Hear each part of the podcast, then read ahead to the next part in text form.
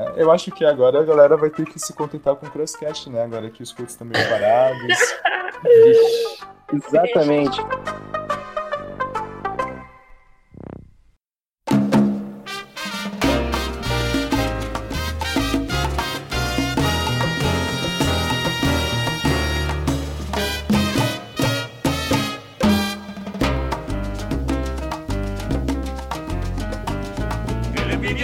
Padre, do Hijo e do Espírito Santo, seja bem-vindo a mais um podcast aqui, o Crosscast. E dessa vez a gente vai falar sobre um tema muito interessante, que é a viagem que aconteceu recentemente, a viagem da Europa. E aqui comigo a gente está com o Everaldo. Se apresente aí, Everaldo. É, meu nome é Everaldo e hoje eu não tenho frase. que mais? O Fábio também, que foi pra viagem, também participa aqui do Crosscast. Se apresente aí, Fábio. Oi, quarenteners! Dois, Saúde. E o nosso grande participante também de hoje é o Lucas Rabelo. Se apresente aí, Lucas. Fala, sou um tico missioneiro. Então, a gente vai falar sobre a viagem que teve aí no, no início do ano, mas que teve toda uma preparação no ano passado também. A galera começou, eu acredito que quando que foi? Foi em março que começou as aulas da preparação, Lucas? Então, as aulas começou, eu acredito que em agosto, quando eles lançaram a eles lançaram em março a viagem missionária, só que eu acredito que começou as aulas mesmo em agosto. Se não começou em agosto, eu comecei aí nas aulas em agosto. Então, pra mim começou em agosto mesmo. É, foi mais a segunda opção, na real, porque eu fui nas aulas desde maio, se eu não me engano. É, É, então eu comecei em agosto mesmo. é porque uma coisa que eu me lembro bem é que eu, eu também tinha começado a participar um pouco do, da viagem no início, né? Aí, é, e aí já no segundo semestre eu já não estava mais na viagem, mas eu me lembro que vocês começaram com algumas ações, isso já na Páscoa, né? Então mais ou menos em abril vocês já estavam, já tinha uma galera encaminhada assim pra viagem, né? Como é que tava? Nossa, lance? não, já tinha, já tinha. Em abril a gente já tava fazendo a ação ali do Páscoa Cidade pra arrecadar uma graninha. É, então, no começo do, das aulas da IBD que a gente estava fazendo, creio que estava em torno mais ou menos de uns 40 jovens, né? 40 e poucos jovens que estavam envolvidos também na, na viagem missionária junto na classe. E essa ação do, do Páscoa Cidade, eu acho que quase todos estavam envolvidos, uns 40 jovens. É, eu não estava participando muito também por conta do teatro, né? Mas Uhum. tinha uma galera envolvida. Também teve uma ultimação assim no final do ano, né? Vocês podem contar um pouco como é que foi a organização, o que teve a ideia, como é que surgiu? Cara, isso foi uma iniciativa que custou organizar, velho. Essa foi, foi pesadona mesmo, assim. Eu nem lembro quem exatamente que tomou essa iniciativa de dizer, ô, tem um chefe italiano aí, não sei o que lá, e pá.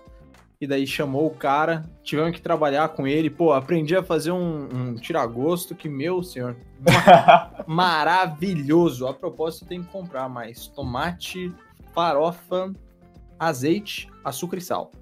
Então, a ideia veio do Marcelo, né? Foi o, o chefe que deu a sua mão de obra, né, para fazer o almoço italiano.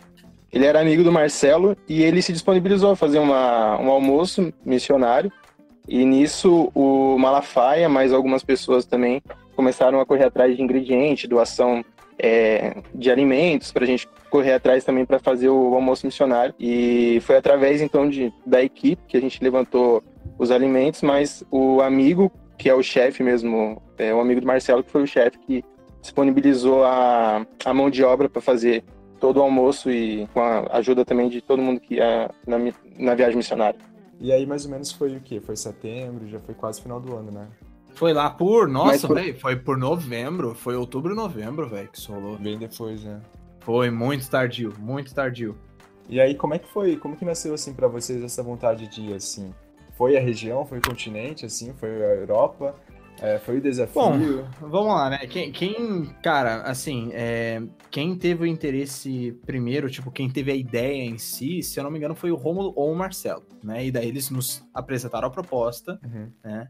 É, e o pessoal que achou bacana foi, né? Lógico, eu já tinha um interesse sério é, por entender um pouco mais sobre missões nesses países em específico, né? Espanha, Itália, porque eu já tinha conhecimento de um pouco da cultura deles de estudar, né? Então tinha interesse em ir ver como é que é a situação com missões, né? Logicamente ajudar o máximo possível a igreja local, os missionários de lá, também, se necessário, fazer as, é, as obras da missão, etc. Né? Então eu já tinha um interesse muito grande em saber como é que eram missões lá. É, eu tenho contato com a minha irmã, que ela é missionária lá na Inglaterra, só que ainda assim a cultura da Inglaterra e do resto da Europa, cara, é muito distante, velho. Então eu ficava tipo, cara, eu quero conhecer, que a Inglaterra já é uma situação complicada, eu queria ver como é que era tudo isso lá, ouvir de quem tava lá e ajudar. É, porque, assim, eu nunca fui pra Inglaterra, né, mas pela história a gente sabe que o anglicanismo, não sei se ele permanece bem forte, mas foi o surgimento nessa região, né. Uh, Sim, foi, tipo de... foi toda na Inglaterra o anglicanismo, né. O anglicanismo hoje em dia ele é bem diferente do que ele foi durante um bom tempo, é, mas ainda assim ele é muito presente comparado ao comparado a outras religiões dentro da Inglaterra. Enquanto nos outros países que a gente visitou durante a, essa viagem na Europa, a gente via uma cultura bem pós-cristã. A Inglaterra também está bem nesse pós-cristianismo que a gente chama.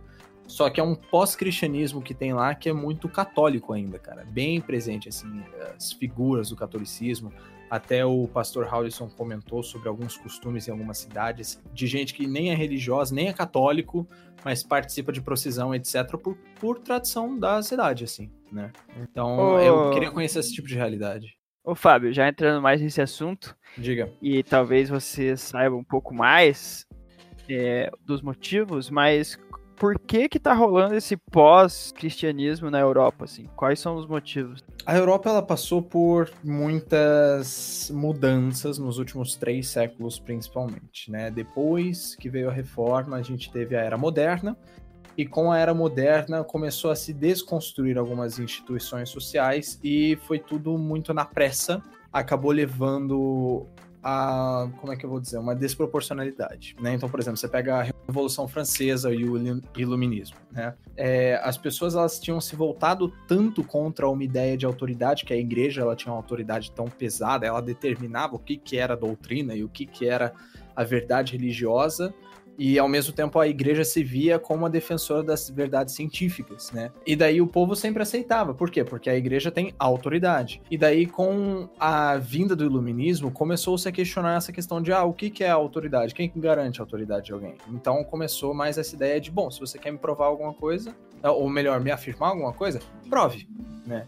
E por conta disso as coisas se aceleraram, é, nem a igreja e nem o mundo conseguiram se conversar porque o mundo queria avançar muito rápido contra essa ideia de autoridade e a igreja não conseguiu conversar com essa mudança rápida e por conta disso ela ficou para trás. E quando ela finalmente começou, quando por exemplo você tem apologetas, apologetas mais modernos hoje, no século passado, etc., cara, já passou tempo demais. Tipo, uhum. o povo não quer mais ouvir. Culturalmente já, já, já foi. foi. Já foi, já ficou para trás, porque a igreja demorou para aprender a dialogar. E então é muito engraçado ver isso na prática, porque a gente é, estuda isso em livro de história e vê isso de longe, mas na prática é muito engraçado ver porque quando a gente conversa com uma pessoa sobre Deus, a pessoa fala: "Eu não acredito em Deus e eu não quero saber de igreja, porque meus pais, os meus avós não conseguiram explicar o, qual é a importância na igreja na minha vida foi algo imposta culturalmente que é, não me fez nenhum resultado e hoje eu não quero saber. É uma coisa muito longe de mim, né? É, querendo comentar um pouquinho mais sobre isso, que eu comentei, por exemplo, da igreja ter demorado a aprender a dialogar com essa nova realidade, com essa nova exigência que a sociedade tinha, é, vale ressaltar que a gente teve más influências no meio do caminho, né? O que aconteceu foi, a sociedade veio com essa exigência, essa demanda de, pô, me prova, me prova, me prova quem que é você para me dizer o que, que é o quê, né?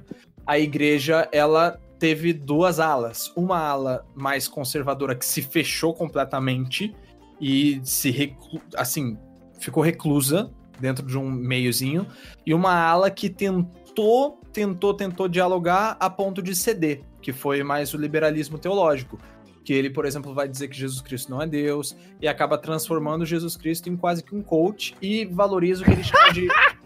É o fato, velho. É o fato, velho. Como assim? Véi, é, é, se você pega mesmo, essa galera vê Jesus Cristo como se ele fosse um guru. Vê Jesus Cristo como se ele fosse um guru, ao invés de é, Deus Salvador. encarnado, etc. Então, o que eles valorizam, e isso eles repetem muito, o que eles chamam de a experiência cristã, que é a vida cristã, que é uma vida moral. Não tem a ver mais com religiosidade, com adorar um Deus, mas a viver uma vida moral Ah, em sim. comunidade, de um amor, isso. e viver o que Jesus ensinou, que é amar o próximo. Você ouve isso hoje em dia ainda muito, muito. Existe um é, uma parada, uma sigla, né? Que é muito, muito famosa aí. Eu não, eu não lembro o nome do autor, podia pesquisar e fingir que eu sei, mas eu vocês pesquisem. Mas ele, ele fala que hoje, a nossa juventude, principalmente, é, vive o que se chama de deísmo moralista terapêutico. É, nossa, mas é Exatamente. isso mesmo. Tipo, é muito encaixado, velho. E isso é o que aconteceu. Na Europa, o liberalismo teológico cresceu muito. Então, esse pessoal que valoriza muito a chamada experiência cristã em detrimento da religiosidade cristã, em detrimento da parte mais mística cristã, onde Jesus Cristo é Deus, a parte mais bíblica de verdade, né, a sobrenatural, é, cresceu muito na Europa. Então a Europa ela teve um lado de uma igreja que se, se fechou é, dentro dos seus próprios dogmas e outro lado de uma igreja que se abriu demais.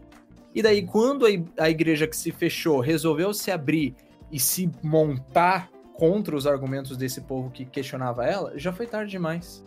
Você tem, por exemplo, o, é, é, o C.S. Lewis, o, a- o próprio Tolkien, o William Lane Craig hoje em dia. Cara, já passou a época do- da galera querer ouvir eles, entende? Tipo, o que eles estão fazendo é extremamente importante, muito, muito importante. Mas o povo lá fora não quer mais ouvir, porque chegou tarde. É, já não comunica, né? Mas Não, não tem mais mensagem- comunicação. A Europa ela passou por uma revolução tão grande com o iluminismo, tanto na França quanto na Escócia, que também aconteceu bastante, que, cara. Tá, é, mas olha só, é, a, minha dúvida, a minha dúvida é, é uma parada específica em relação ao cristianismo, no sentido de que ah, algo transcendente, a- a- tipo, acreditar em algo transcendente não melhora em nada a minha vida, ou é algo específico em relação ao cristianismo. Por exemplo, se eu chegar na Europa e perguntar pra alguém se você é da Aquário, ela vai me responder e com- começar a conversar de astrologia comigo? Cara, assim, eu não tenho como dizer com toda certeza, mas é possível. A Europa hoje em dia tem apresentado é, uma volta ao paganismo antigo. Até a propósito, na Noruega já é reconhecido como religião, né? Uma religião registrada, é, o Asatru. Que é literalmente você acreditar nos deuses nórdicos, tipo Thor, Odin, do passado. E eles se reúnem hoje em dia. Não é mais uma seita pequena com 50. Mas ou é zoeira? meia dúzia É de zoeira? não é zoeira, é sério, é sério. tem é aqueles brother lá agora da- registrada. Tem, tem, tem os brothers da, da igreja de Satã lá, que eles não são satanistas. Ah, né? não, sim, tipo, Laveiano, etc. Não, mas essa galera Azatru, eles realmente, tipo, são true mesmo. São, são Azatru. são Azatru, exato. Então, cara, assim, você vê muito disso. A Europa, ela agora tá voltando pra um misticismo antigo. O Wicca, que é uma, pô, o Wicca é uma religião relativamente nova, mas cresceu muito, cara. É muito estranho você ver um paganismo surgindo. Então, É, eu é imagino eu imagino que realmente seja algo contra o cristianismo e que realmente a Europa ficou muito tempo debaixo das mãos de papas abusivos, de magistérios abusivos, principalmente ali depois do século XI, né? Onde eles tentaram re- refazer cruzada e abusaram do próprio povo que estava na Europa. Pô, os cavaleiros cruzados invadiram Veneza, se juntaram com um mercenário, etc. Então, tanta corrupção aconteceu ali na segunda metade da Idade Média que pegou ranço. Pegou. Engraçado que a gente vê realmente que a falta do cristianismo faz com que nasçam novas religiões, né? É, o protestantismo mesmo chegou muito pouco ali na Espanha e na Itália, onde que foi dominado muito pelo catolicismo. E a É. falta do catolicismo de querer suprir com as necessidades religiosas ali, principalmente na Espanha, fez com que as pessoas começassem a desacreditar da igreja e acreditar em outras coisas, né? É, engraçado porque até em Granada mesmo, a igreja C29, ela abre para um debate onde que você pode perguntar o que, como que foi criado o mundo e qual é a sua visão do criacionismo e do e- evolucionismo, né? E eles abrem para isso e a galera vai porque eles têm interesse de saber. Só que por muito tempo o cristianismo ficou omisso ali na Espanha e na Itália enferrujou. também. Ferrujou. Sim, e aí eles estão agora querendo buscar novamente uma explicação lógica para aquilo que eles querem acreditar ou só querem saber mesmo. É, o cristianismo na Europa ficou muito culturalizado, cara. Assim, pegar o gancho do que o Rabelo falou. Você tem lá que ele comentou de Granada, da Espanha, onde não teve muito impacto do protestantismo. Isso tem um motivo histórico bem sério, né? É que, por exemplo, é, Lutero, quando ele começou a reforma, ele estava debaixo do império de Carlos V, né? Carlos V foi o primeiro rei da Espanha, porque ele saiu daquela região ali da Alemanha, né, que conectava com a Itália, porque era um império único ali, e ele foi o primeiro a resolver ali para é, a Espanha, é, lutar contra os mouros, né, que eram muçulmanos, etc., que estavam ali naquela região, e dominar e se tornou o primeiro rei. O que aconteceu? Nesse meio tempo, enquanto tudo isso acontecia, Lutero resolveu pregar 95 teses na parede, na porta de uma igreja, e, tipo, tava tudo acontecendo ao mesmo tempo. Aí, de repente, eles resolvem convocar uma dieta, né, que é uma, uma reunião pública, para questionar esse Lutero. Carlos V tem que ir até essa reunião para saber o que tá acontecendo.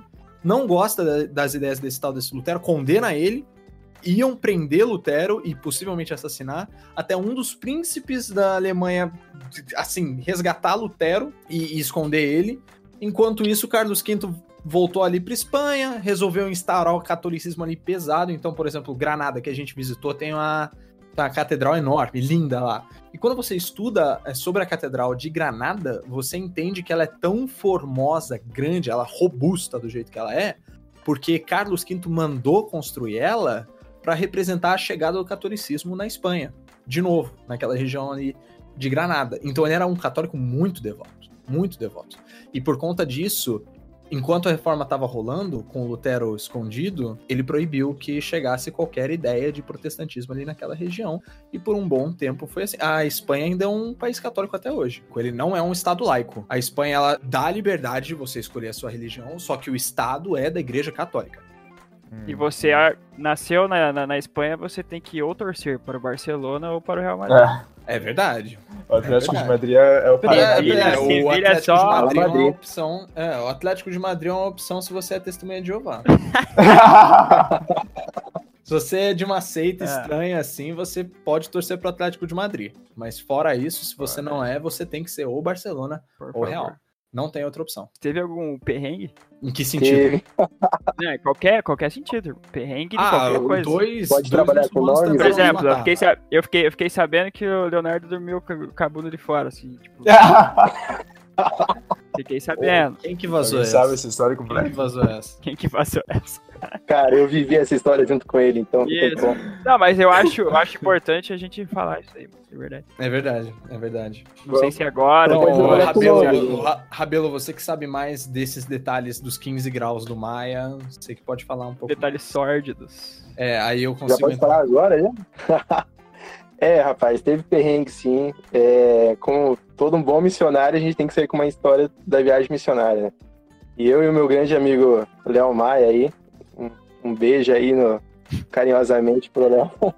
Beijão. A gente passou uns perrengues, cara, na, em Granada, cara. Tem aí alguns boatos, algumas histórias que o Léo Maia dormiu com uma concha do Hakuna Matata, que não cobria nem a bunda dele O direito. Hakuna Matata não é do Rei Leão, é do Hakuna Matata. É do Hakuna Matata, cara. Que não cobria direito e a calefação do, da casa inteira, ou pelo menos só do nosso quarto, não funcionava, cara. Então a gente tava morrendo de frio, o Léo Maia ainda mais do que eu, e ele tava deitado embaixo da janela, cara. Então imagina aquele vento descendo pela janela ali, tipo uns do- menos dois, menos três graus ali, entrando direto ali embaixo do Hakuna Matata, cara. Então, Pra você ver, né? Cada viagem, complicado, ca- cara. cada região é um desafio, né? Porque é, lá, na, lá, na, lá na Espanha, eu não tava na Espanha, mas lá na Argentina, o problema era outro. O problema era, era o calor que, tipo, não parava, assim. Era um calor 24 horas que ele não parava. Parecia que a Terra, ela parava de girar quando chegava na Argentina e aí ficava, tipo, do lado do Sol e ficava ali até a gente sair de lá, entendeu? Deixa, eu- deixa eu contar uma parada. Eu, eu, Ah. eu, eu comprei um Google Home, tá ligado? Aquele assistente lá. Nossa. Irmão, eu só durmo um com microfone barulho. na tua casa. Eu, eu só durmo com barulho, tio. É só me dar barulho, qualquer que seja aí, mano. Qualquer ronco, Qualquer- qualquer barulho, Google já qualquer. como posso ajudar? Isso. qualquer barulho. Inclusive, caraca, vou contar uma história pra vocês. Ah, Já, já bizarro, já de Google Assistente, galera. Lança brava. Não tem, nem, não tem nem muito tempo. Certo dia eu tô em casa, né? E todo dia de manhã eu, eu costumo ouvir um, um podcast sobre notícias da, da, tipo, da tecnologia, assim, tá ligado? Chama Loop Matinal, não sei se vocês conhecem. Se não conhecer, é muito bom. Aí, eu todo dia faço isso, né? Eu todo dia acordo, pá, falo, ok, Google, bom dia. Ela me responde com, muito, com muita educação e, e pergunta coisas secretas, como a senha do meu cartão, o que que eu gosto, esse tipo de coisa. É, mas enfim, aí eu ouço essa parada e vou pro trabalho. Só que teve um dia que eu fiz tudo isso normalmente, fui pro trabalho, e daí quando eu voltei pra casa, a minha irmã perguntou: Ô, Júnior, por que, que você tava ouvindo umas músicas meio pentecostal hoje de manhã? daí, eu, daí eu falei: Como assim, velho? Música pentecostal? Daí ela falou: Não, que você saiu. Quer dizer, ela falou assim: Não, porque eu achei que você tava trabalhando em casa, porque é, começou a tocar uma música super alta no seu quarto. e eu cheguei lá e tava tocando as músicas tipo Cassiane, tá ligado? E ela falou: Eu não conseguia desligar a parada e eu tive que puxar a tomada, velho. Eu falei, caraca, mano. Acho que a Google Assistente está se convertendo pra uma, uma parada meio pentecostal, assim. É. Mas bizarro, né? Porque hoje, hoje ela grava, hoje ela Hum. tá tocando música pentecostal, irmão. Amanhã ela tá te trancando dentro de casa. filho. Ela pergunta, Imagina né, a voz da Google Assistente falando, falando em línguas. E- Nossa, senhora. Nossa, Senhor me proteja de tudo. caraca. Ô, fazia varão, per- como é que eu posso te ajudar? é, bicho. É, bicho. É, bagulho. é Mas louco. é. meio louco isso. É, né? lá, na, lá na Europa, falando em perrengue, é o que o Rabelo comentou, cara. Muito gelado. Tipo, mesmo. Pessoal que nunca, nunca saiu do Brasil, putz, não faz a menor ideia do frio que é aquele lugar. Não faça isso. Nossa, mas é, mas é um frio muito cortante, gente. Assim, tipo, assim, falando como quem já foi pra Inglaterra, da Inglaterra é pior ainda. A gente teve sorte que não foi pra esse país. Mas, ainda assim, cara, muito sinistro quando a gente tava É um frio, é um principalmente. gelo, pé. Cara, ridículo. A pergunta ridículo. é: o gelo é maior do que o gelo que você toma da morena, Fábio? Bicho, se eu te contar que eu não tô mais tomando esse gelo aí, não. Ah, então tá. Cara, e eu tô de prova que é verdade.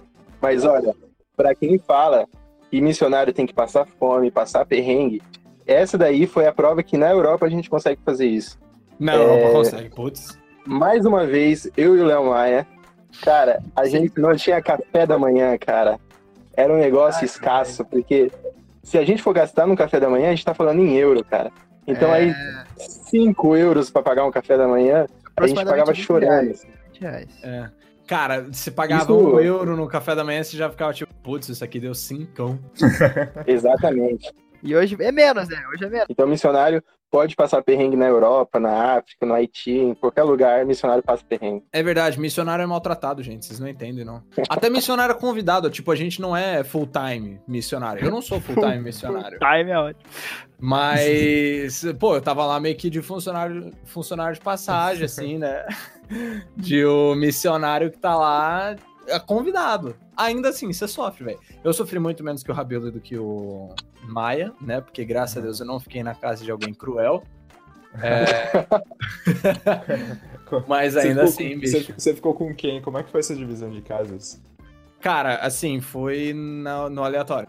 Principalmente na Itália. velho. Na Itália, a gente descobriu muita coisa que a gente não sabia, que não tava no nosso plano e acabou rolando, Coronavírus, né? por exemplo. Aham. É, ex- é exato. Não, assim, na Itália, eu vou dizer, Pia, na Itália eu tava mais seguro do que eu tava na Espanha sobre esse caso de corona. Quando a gente saiu da Itália que começou esse surto de corona lá, né? Então, graças a Deus, a gente saiu na hora certa. Mas, assim, é, na Itália, bicho, é, é estranho falar que país de primeiro mundo você se- consegue se sentir isolado, só que você consegue, bicho. Tem muita região que não tem internet, que a luz é, é mais ou menos, as casas são bem antigas, né? Assim, não vou reclamar, fiquei num lugar excelente, mas eu não conseguia me comunicar com o meu grupo, tive que pegar um ônibus, tipo, pegando moeda do chão. Na, na real, acabou acontecendo, tipo, acabou meu dinheiro, eu tinha emprestado dinheiro pro Romulo, ele ainda não tinha pagado. Ô, denúncia aqui, maluco! Devendo em euro, cara. Vazou. cara. não, mas ele, ele me pagou, ele me pagou uns dias depois, gente. Tá tudo legal, tá tudo legal. Ah, tá tudo. É, E daí, ok.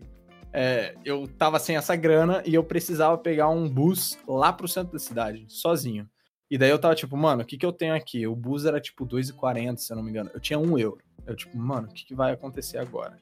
E daí o Maia, daí quando eu consegui con conexão com a internet, falei, ah, vou dar um jeito, vou atrasar um monte, isso aqui lá, tal, tal, tal, tal, tal. Ele, não, não, beleza, chega aí. Eu falei, ah, Pia, eu tô meio sem grana. Aí o Maia ficou tipo, meu Deus, Pia, meu Deus, Pia, meu Deus, Pia. E agora o que, que você vai fazer? Eu falei, sei lá, eu vou dar um jeito, que eu sempre dou um jeito. E daí eu fiquei de olho no chão, encontrei umas moedinhas aqui e ali jogado no meio de uma pontezinha. É Eu, tipo, opa, opa, Opa, não vai ser com as hein? moedas que tá no chão. Tomara que não tenha corona nada. Peguei a moeda do chão, fui lá, peguei o busão sem saber pra onde eu tava indo direito, nem sei que busão que eu peguei. Deu tudo certo.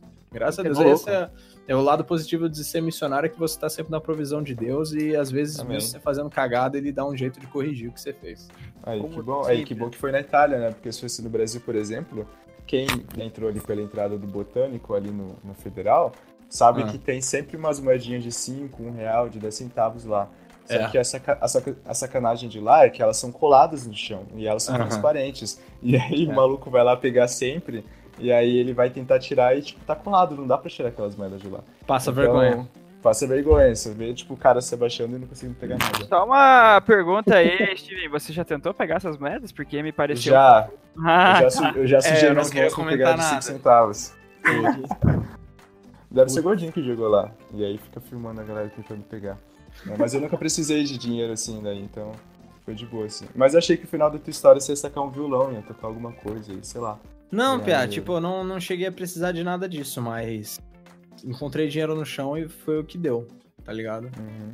Aí eu tive que improvisar ali um, um porto italiano com um maluco ali que me ensinou como é que comprava ticket pro bus. E aí vocês, agora voltando um pouquinho antes da viagem, eu sei que teve vários desafios na viagem, desafios também aqui no.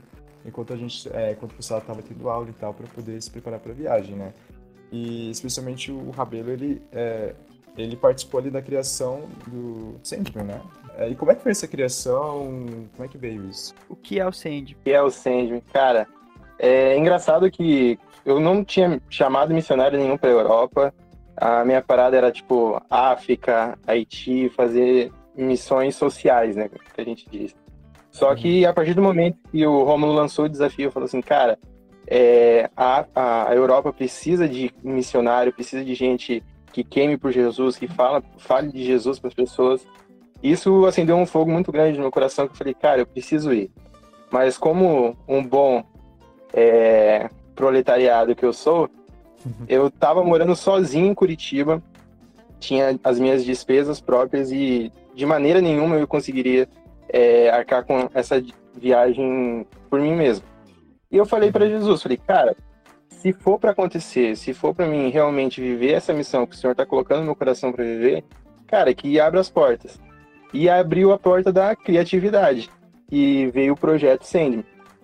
E aí, conversando com alguns amigos, é, eu, eles falaram, cara, começa a vender camiseta. Só que a minha ideia de vender camiseta não era, tipo, fazer uma parada que colo coloca um versículo e faz um negócio, tipo, que a gente vai usar como pijama depois. Era usar uma camiseta que realmente a gente vestisse a missão e entendesse o propósito da nossa missão que a gente está fazendo. Eu sentia Então, eu eu uma fiz- crítica, sentia uma crítica às camisetas das viagens missionárias dos acampamentos. Não queria falar nada não, Senti, hein? Senti, senti. Não, mas a, a- a camisa mais bonita da Sim, viagem porque- missionária foi a de 2019, que foi aquela lá do que tinha um planeta, né? É, e Sim. o- Isso foi legal. E o finalzinho É, do id. A grande questão é a, é, a tintura do tecido era ruim, então ficou marcado pra sempre é, as alças da minha mochila. Verdade. que também- E queria falar que eu, eu dei ideias para essa para camisetas dessa viagem missionária e não foi aprovada Ah, Então, desse ano? essa crítica. Desse, Desse ano, ano. a- eu desenvolvi junto com a Daisy, mandei lá pro, pro Rominho e tal, e eles não fizeram, cara. Eu fiquei, poxa, mano, vou usar pro Sandman. Mas voltando pro, pro Sandman, foi, foi isso, né? Cara, foi muita inspiração de Deus. É, a gente quis realmente transmitir uma mensagem que a gente entendia que a Europa precisava, que era de esperança. E aí que veio o nome da coleção, né? Euro Hope. Então, a gente usou bastante a criatividade que veio de Deus. Então, é, deu certo, a gente conseguiu bancar a viagem. É, a galera que se envolveu, que envolveu também ali, os missionários, a gente conseguiu é, poder ajudar também financeiramente. Então, foi algo que realmente Deus abriu uma porta ali. E a gente está crescendo, né? Agora nosso desafio é a África. de realmente querer enviar missionários integralmente, mas é algo que a gente está trabalhando também e Deus está tá tomando a frente, mas é algo que muito especial que, que Deus nos deu e a gente vai continuar aí com o projeto sempre. E como é que foi assim o dia a dia das missões de vocês? Assim, vocês chegaram na, na Espanha. É, eu sei que não, a galera não chegou todo mundo junto, né? Teve gente que foi com grupinho e tal, mas vocês chegaram na Espanha nesse primeiro dia. E como que foi assim a, a, a estratégia de atuação? Vocês foram primeiro em praças? Vocês se concentraram mais nas igrejas? Como é que foi essa, essa parte? Uh, a primeira coisa que aconteceu quando a gente chegou foi... A gente primeiro chegou em Sevilha, só passou a noite lá e foi para Granada. Em Granada, a primeira coisa que a gente fez foi pintar a igreja? Foi a primeira coisa que a gente fez? Não, foi uma palestra que a gente foi... A palestra do José sobre ah, é universidades. É verdade, a gente teve uma palestra com um dos missionários que tá lá, que ele conversou com a gente, né, explicou um pouquinho sobre como que é a realidade das universidades lá. E daí no dia seguinte, se eu não me engano, que a gente foi pintar a igreja batista que tava fazendo as reformas ali na estrutura, né? Isso, a gente é, ajudou primeiro uma comunidade lá, a comunidade de fé, né? E a gente ajudou na, na divulgação da igreja, que eles têm um projeto social lá de futebol onde que eles é, abrem um espaço para fazer futebol para as crianças e aí nisso consegue ter um acesso com os pais. Então a gente teve é, ajudou essa primeira igreja a organizar o espaço ali onde as crianças faziam o treino e aí no segundo dia a gente foi na igreja batista onde a gente pôde pintar a igreja que eles estavam em reforma e estavam em crescimento também. É, foi legal que assim quando a gente estava lá a gente focou bastante em ajudar é, ajudar a igreja local né? Então, pintar a igreja, ou no caso da comunidade fé, que o que a gente mais fez é, de manhã cedo foi primeiro panfletagem, né? primeiro panfletagem, logo em seguida a gente foi lá cuidar de estacionamento, né? Tipo, arrancar grama, carpir os matos, fechar a cerca e tudo mais. É, então foi bacana de ajudar a igreja. Porque assim, a gente tem uma visão muito de que a ah, missões é só você falar para pessoa que não é cristã e esquece que na verdade o missionário ele está a serviço da igreja local, né? Porque tudo que o missionário planta, quem tem que regar e tudo mais é a igreja local, então ela tem que estar tá bem preparada, né? E o missionário ele também tem que ajudar a igreja. E o que a gente fez lá foi bastante disso, tipo, cara, auxiliar a igreja que está na Espanha, que ela já está numa situação, vamos dizer, deficitária, né? Então, foi lá um grupo de jovens fazer alguns serviços braçais aí para eles. E na igreja também do de Sevilha, né? É, quando eu tava todo o pessoal lá, eles fizeram um congresso com o pessoal da, da própria igreja, onde que nós, como IBB, ensinamos o pessoal a como fazer células, a como cuidar de pessoas através do, do discipulado. Então é um, é um negócio que para a gente é tão normal, é tão natural, que a gente, num congresso, ensinou as pessoas, através do pastor Marcos também, que ele teve lá palestrando, o Gabriel também da Alemanha, Verdade. e a gente ensinou as pessoas a como ter uma vida discipular, a como criar células e abrir a porta da casa para receber as pessoas, que era uma coisa que a Espanha não vivia e espero que continue, eh, que, que, espero que continue não, espero que, que agora viva isso e abra as portas para receber as pessoas, né? É, é interessante pensar realmente que o, o que o Tuti comentou, tipo, a igreja que tá lá há tanto tempo, às vezes não, não tem um conhecimento do que é a ideia, o conceito de um PGM, né? Mesmo a igreja de uhum. Sevilha, que é a igreja batista de lá, a Iglesia Bautista de lá, né? Ela já tá fazendo mais de 60 anos, se eu não me engano. E, tipo, uhum. ainda não tinha pequenos grupos, né? Então, a gente também acabou ajudando, dando essa força, tipo, ó, isso aqui pode ajudar vocês, é um modelo que tá funcionando com as igrejas no Brasil, etc.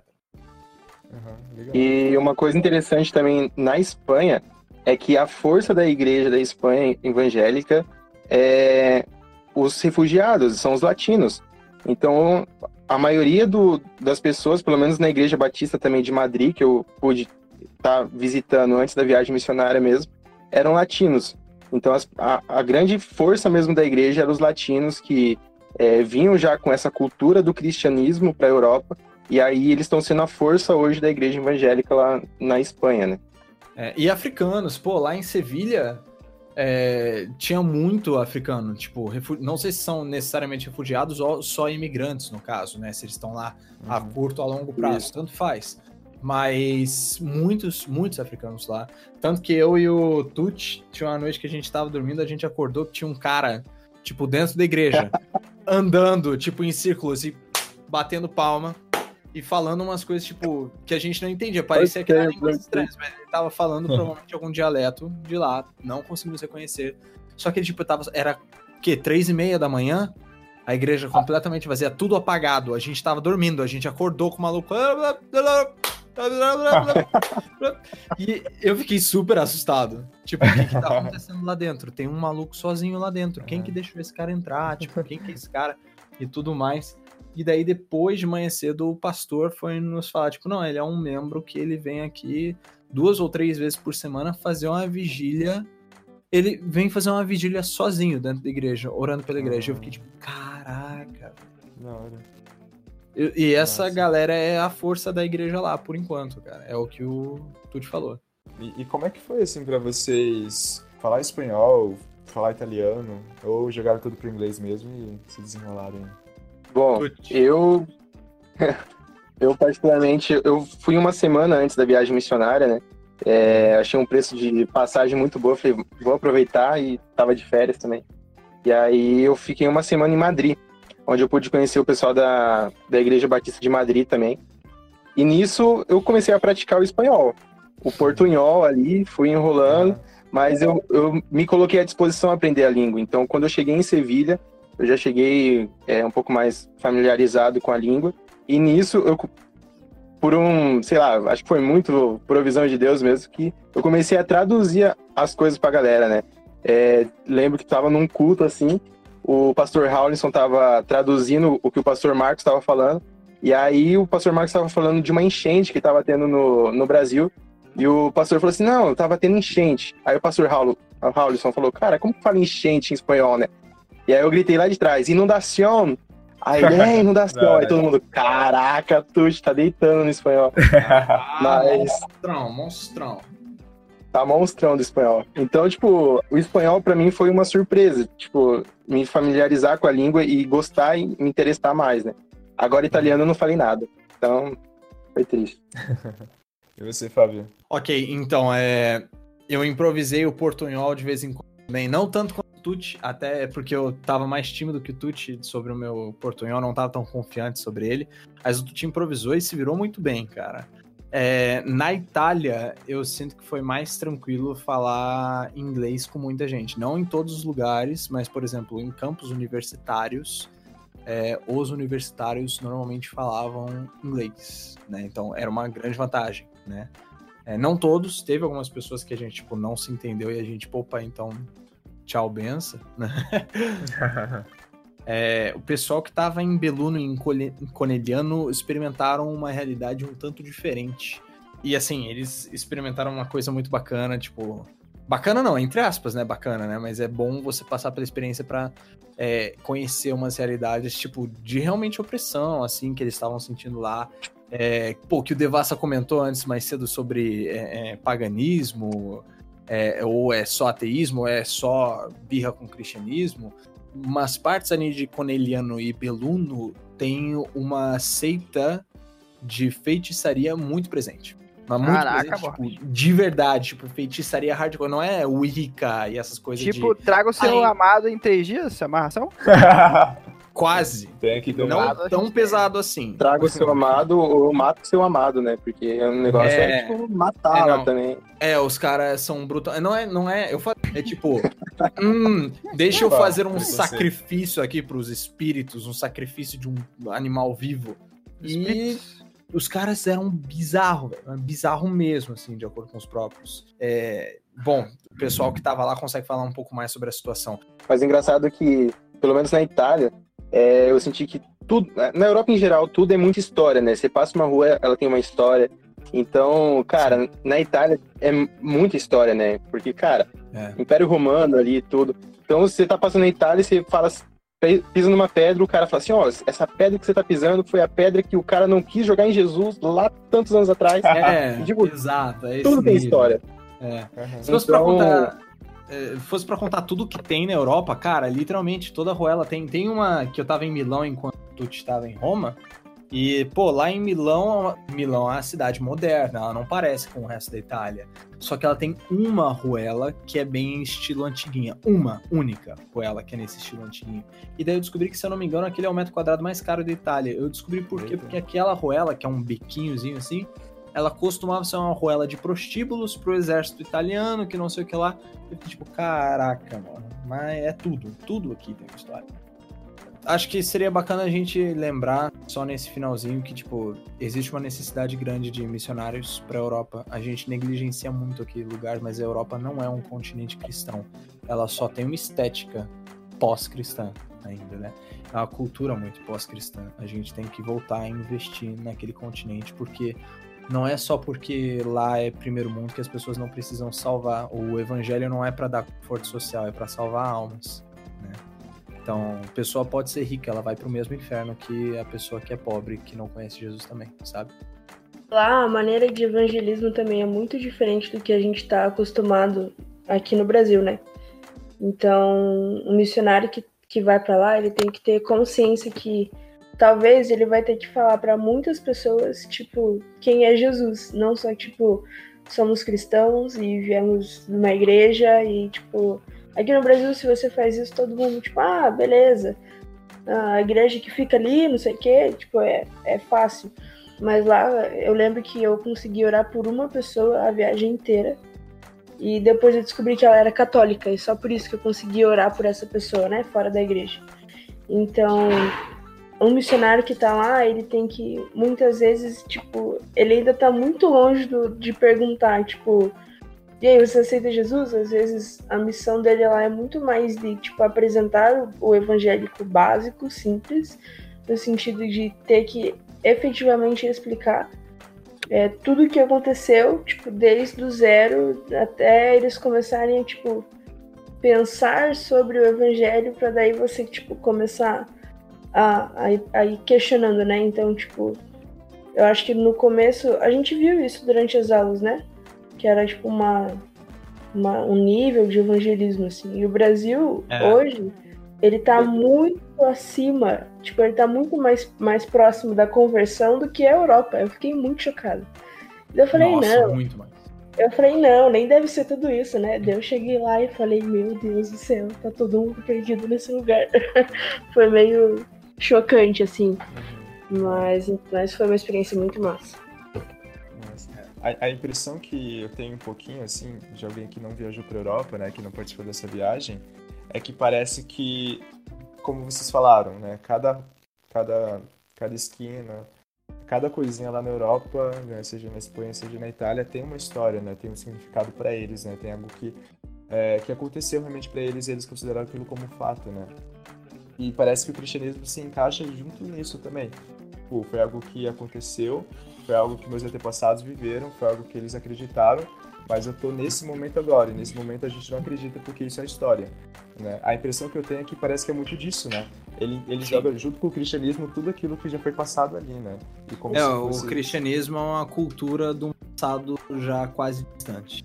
É, se fosse para mandar uma mensagem final, assim, de uma conclusão de como foi essa viagem mesmo, é, eu percebi que a Europa em si o que deixou a Europa forte hoje para o turismo e para toda a história que tem foi o, o, cristianismo, né? Por mais que tenha se originado da Igreja Católica, é algo muito que as pessoas consomem hoje. É, visitas em catedrais, basílicas. Então, o pessoal hoje do mundo inteiro viaja para a Europa para consumir é, esse cristianismo, né? É, essa história que, que fez a Europa ser a Europa que é hoje. Só que é algo muito distante porque por mais que eles consomem isso com turismo, eles não têm o impacto do que realmente significa tudo aquilo, né? Então, eles veem é, a igreja como algo turístico, bonito, mas que não fazem parte da vida deles, né? É, próprio, aí, eu... os próprios poucos católicos que ainda existem na Europa já está totalmente desvirtuado. Eles não veem mais o deles, o catolicismo deles próprios da mesma forma que deveria ser eu vi que as pessoas ela consomem muito essa cultura da, do cristianismo, mesmo sendo distante delas, elas não têm um impacto daquilo na vida delas. Mas eu acredito que a Europa está passando por um momento que as pessoas estão crescendo espiritualmente. É, a gente sabe que todo esse surto de coronavírus, as pessoas estão em quarentena, principalmente a Itália, a Espanha, eles já estão vivendo isso do coronavírus. Mas uma coisa que me impactou é que quando eu saía das casas do, do, dos meus hosts, eu dava bom dia para as pessoas e as pessoas muitas vezes não davam bom dia para mim. Então a empatia deles, a, a, frieza dele com o próximo é algo que dificultava e dificulta ainda os missionários de falar de Jesus. Só que hoje, recebendo mensagem das pessoas da Itália, vendo os vídeos hoje de pessoas através da quarentena se unindo numa janela, sendo cantando, sendo é, tocando alguma coisa, alguma música, faz com que as pessoas tá fazendo com que as pessoas tenham mais empatia com aquela, com os próximos que muitas vezes se tivesse sem o coronavírus eles não teriam essa empatia. Então hoje nesse fato do coronavírus é, colocar as pessoas em quarentena, elas estão criando uma empatia melhor. Eu acredito que essa fase que a Europa está vivendo é, de toda essa pandemia é uma ferramenta muito importante para os missionários, para os líderes e pastores que estão lá na Europa hoje, usar essa empatia que eles estão tendo uns com os outros, para fazer realmente alcançar e quebrar essa barreira que é tão fria e tão distante de você conversar com o seu próprio vizinho, sabe? Então eu acredito que no meio dessa pandemia toda, Deus está movendo e está criando empatia com os europeus. Né?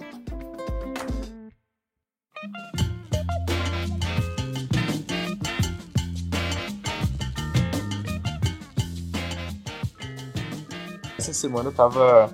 O problema é que eu tenho agora conta de banco digital e conta de banco que não é digital. Então eu me acostumei a fazer tudo com, conta digital. E aí eu tenho uma conta na caixa, daí tipo, eu esqueci a senha da, do, do cartão. E aí eu tive que ir lá ah. pessoalmente, entrar na fila e enfim, eu tive que fazer isso. Aí nesse problema até ir lá trocar a senha do cartão e tal, que eu tive que ir lá presencialmente, eu vi um cara que trabalhava ali na caixa também, e aí eu tava esperando o pai porque eu machuquei meu pé, daí eu não conseguia voltar a pé pro, pro trabalho dele. Aí esse cara, que é um funcionário da caixa, ele saiu assim, ele tava com luvas de procedimento assim, daí ele tirou um cigarro assim, ele começou a fumar com uma luva de procedimento assim, e depois foi embora assim, tipo, me deu, me deu uma vontade de falar assim pro cara, tipo, meu irmão, tipo, tem problemas maiores na sua vida que o coronavírus, entendeu? O cara tava querendo se proteger do quê, né? Ai, ai. O fato, Saúde dele fumar já, o fato dele fumar já deixa ele num grupo de risco, mas tudo bem. É, fica no tá quadro de tudo bem. É, tudo bem. É, não, mas tudo normal. É, é. E eu não entendo isso também da galera começar a ir no supermercado e comprar papel higiênico. Tipo, a galera não usa chuveirinho em casa?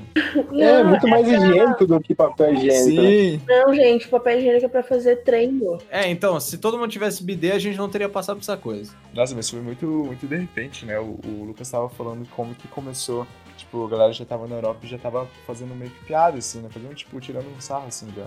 Né? Uhum. É, Fui assim, eu comentei, mas beleza. Sobre, é, sobre corona e tal. foi mal da minha memória. Mas assim, aqui no Brasil, tipo, é, é Covid-19 porque começou ano passado, assim. Mas pra mim começou semana passada, entendeu? Eu não, sou, eu não sei se eu tô muito alienado, assim, de não saber as paradas, assim.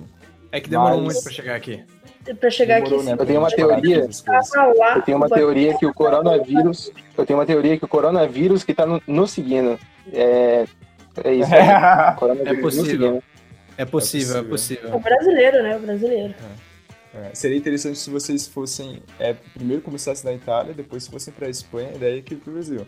Nossa. Aí seria muito mais comprovado a tua ideia aí. É verdade.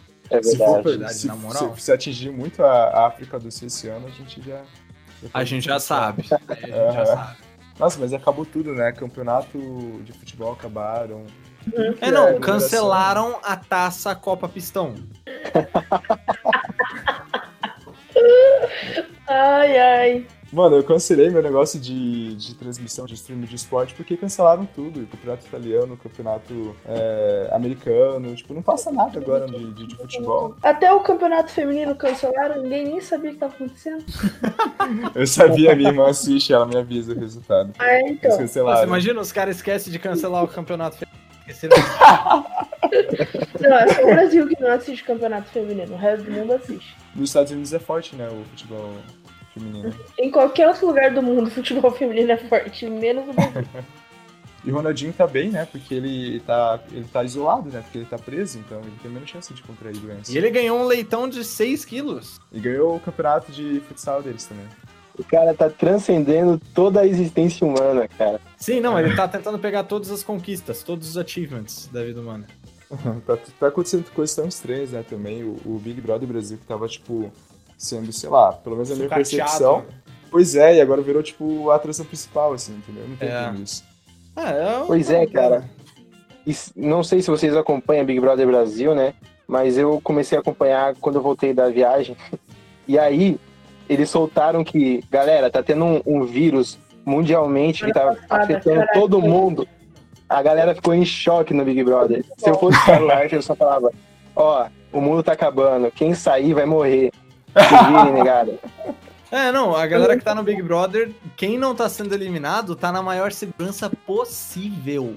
Bora pro Big Brother então, Fábio. Você volta pra Itália ou você vai pro Big Brother? O que, que você acha? Se é melhor ir pra Itália ou pro Big Brother? É. Ah, eu ainda vou pra Itália. Morro feliz, pelo menos. Ai, ai. Eu queria compartilhar aqui com vocês que a minha empresa, ele deixou todo mundo de quarentena, menos eu. E aí eu tive que hoje trabalhar de manhã. E Você, aí, então, tá de quarentena, amigo, Por in- só seu trabalho.